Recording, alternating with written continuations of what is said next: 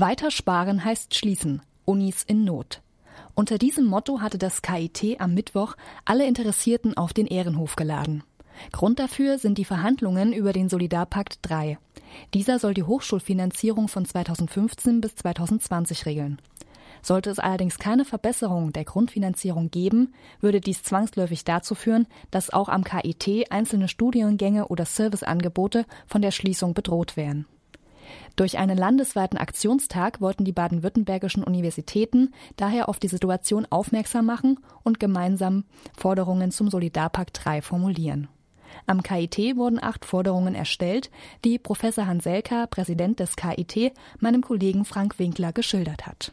Ja, wir müssen diese Gesamtsituation nochmal beleuchten. Das KIT hat, wie alle Universitäten des Landes, über viele, viele Jahre Sparpolitik zu ertragen gehabt. Wir wissen, seit 1998 haben wir keine Inflationsausgleiche bekommen, obwohl ja seit 1998 alles teurer wird. Real ist also unser Geld weniger wert geworden. Seit 2007 ist unsere Grundfinanzierung konstant. Wir haben also keinen Aufwachs in der Grundfinanzierung bekommen.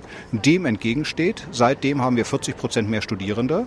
Also hier geht ein Gewicht auseinander, mehr Studierende, die wir durch das Studium durchbekommen wollen und betreuen müssen.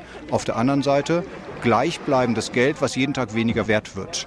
Des Weiteren haben wir Engpässe im Ausbau unserer Gebäude. Wir haben Sanierungsstau. Sie kennen den Zustand der Hörsäle und vieles, vieles andere mehr. Deshalb haben sich die Landesrektoren zusammengeschlossen, der Universitäten des Landes Baden-Württemberg und heute einen Aktionstag gestartet, wo wir nur elementar auf die Grundprobleme hinweisen. Und die Grundprobleme heißen, wir wollen keinen Ausgleich der über 15 Jahre versäumten Inflationsverluste. Wir wollen einmalig drei Prozent. Dann wollen wir ab jetzt für die Zukunft pro Jahr ein Prozent, obwohl wir wissen, dass die reale Inflation mal höher, mal kleiner sein kann. Dann wollen wir unsere Energie und unsere Betriebs Kosten, die wir haben, wollen wir angepasst haben an die Entwicklung des Marktes. Also wenn die Strompreise schnellen, dann müssen wir sozusagen an der Stelle angepasst mitschnellen. Ansonsten frisst uns sozusagen Energie- und Betriebskosten, frisst uns unser Forschungs- und unser Lehrbudget weg. Des Weiteren brauchen wir natürlich Handlungssicherheit in unseren Arbeitsverhältnissen. Es geht also um die Personalbudgets, die wir haben und es geht um die Personalkosten. Wenn es also Tarifsteigerungen gibt, die wir allen unseren Mitarbeitern gönnen und die auch sein müssen, dann müssen natürlich die dazugehörigen Budgets, die eingestellt werden, entsprechend angepasst sein. Das gleiche gilt für die Pensionen. Und ein letzter Punkt, den wir in der Forderung drin haben, der uns sehr wichtig ist, ist, dass wenn wir, und das sind wir, im Drittmittelbereich sehr stark sind, und wir reden hier immer über Drittmittel aus der öffentlichen Hand. Wir reden über Mittel der Deutschen Forschungsgemeinschaft, Mittel aus der Europäischen Kommission für Forschungen an den Universitäten. Da bekommen wir die realen Istkosten des reinen Personals und des reinen Papiers ersetzt. Wir bekommen aber nicht die Kosten, dass der Mitarbeiter oder die Mitarbeiterin ein Büro braucht, dass dort Heizung fließt, dass ein Netzwerk da sein muss, wo man den Computer anschließt, dass man einen Computer braucht. All das ist nicht finanziert.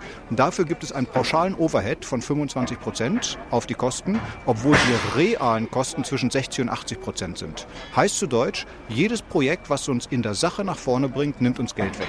Und dieses aufzulösen und dafür eine Lösung zu finden, das sind die acht Thesen, die wir aufgeschrieben haben. Diese sind ergänzt, und das unterstütze ich sehr von den Asten, von allen Asten, dass wir sagen, wir brauchen auch Qualitätssicherungsmittel und wir brauchen auch ein Mitspracherecht der Studierenden für die Verwendung der Mittel. Das steht für uns ohne Frage außerhalb der Diskussion. Selbstverständlich muss das sein. Doch so wichtig diese acht Forderungen auch sind, so sollte doch dies das absolute Minimum sein wenn man beispielsweise eine Reduzierung der Studienanfänger um rund ein Drittel vermeiden möchte. Dies zumindest lässt Professor Wanner, Vizepräsident für Lehre und akademische Angelegenheiten des KIT, durchscheinen. Ich kann aber nochmal einfach insgesamt sagen, dass das maßvolle Forderungen sind, die, wenn sie erfüllt werden, uns in die Lage versetzen, dass wir auf sie unsere Standards halten und eben auch weiter sozusagen weitermachen können. Die Bäume wachsen auch hinterher nicht in den Himmel, weil es sind maßvolle Forderungen, die hier gestellt wurden und keine überzogenen, keine, die uns jetzt sozusagen äh, gemessen an dem, was heute ist, gewaltig nach vorne bringen würden. Es ist eigentlich im Grunde äh, hauptsächlich eine Fortschreibung des Status quo. So gibt es doch einige Punkte, die verbessert werden müssen, findet auch der Leiter der KIT-Bibliothek Frank Scholze, der auch vor Ort war und von den Auswirkungen der Sparmaßnahmen berichtet. Ich meine, wir in der KIT-Bibliothek äh, merken ja, wie angespannt die Situation ist aufgrund der steigenden Studierendenzahlen, wie dringend äh, zusätzliche Lern- und Arbeitsplätze gebraucht werden. insofern denke ich, ist äh, diese Veranstaltung absolut notwendig, um eine gute finanzielle Perspektive für das KIT dann zu gewährleisten. Auch der Arbeitsaufwand ist deutlich gestiegen, wie uns der junge KIT-Mitarbeiter Markus erzählt. Die Arbeit steigert sich schon natürlich schon. Wir wurden auch dezimiert in der Abteilung leider. Und die Arbeit bleibt nicht liegen, die verteilt sich nur auf weniger Mitarbeiter und natürlich merken wir das als Angestellter am KIT, das kriegst du ja überall mit. An der Podiumsdiskussion beteiligt war auch Alexa Schur, die stellvertretende Vorsitzende des AStA und somit auch der Studierendenschaft. Sie hat etwas gemischte Gefühle, wenn sie an die Zukunft denkt.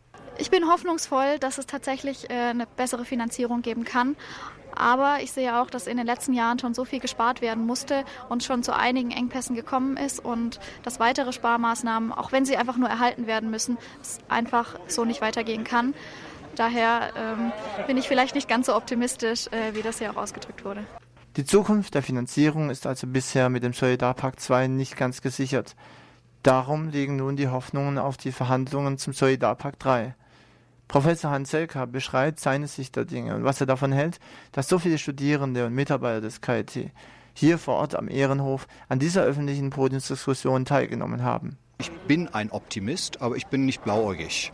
Äh, und ich bin deshalb optimistisch, weil unsere Thesen, die wir im Moment in den Raum stellen, haben wir natürlich auch artikuliert. Wir haben sie auch verbal artikuliert. Sie sind beim Ministerpräsidenten angekommen, sie sind bei der Ministerin, bei unserer Wissenschaftsministerin, beim Finanzminister angekommen. Und alle haben sich positioniert und haben gesagt, wir verstehen es und wir sorgen für Abhilfe. Deshalb bin ich optimistisch. Also ich bin sehr dankbar, dass sich die Mitarbeiter, Mitarbeiterinnen, die Studierenden, die Professorinnen die Zeit genommen haben. Ich bin sehr dankbar, dass sie Solidarität be bewiesen haben mit uns, die wir das jetzt sozusagen in den Verhandlungen nicht für uns, sondern für das KIT erkämpfen müssen. Das war ein ganz starkes Zeichen, das war ein ganz wichtiges Signal und dafür möchte ich, und da kann ich auch Ihren Kanal wunderbar für nutzen, meinen ausdrücklichen Dank an alle Beschäftigten und Studierenden des KITs aussprechen.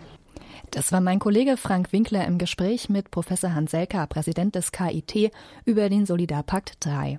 Die Verhandlungen zum Solidarpakt 3 stehen kurz vor dem Abschluss. Mit einer Entscheidung wird in den nächsten vier Wochen gerechnet. Sobald es da etwas Neues gibt, erfahrt ihr es natürlich hier sofort bei Radio KIT.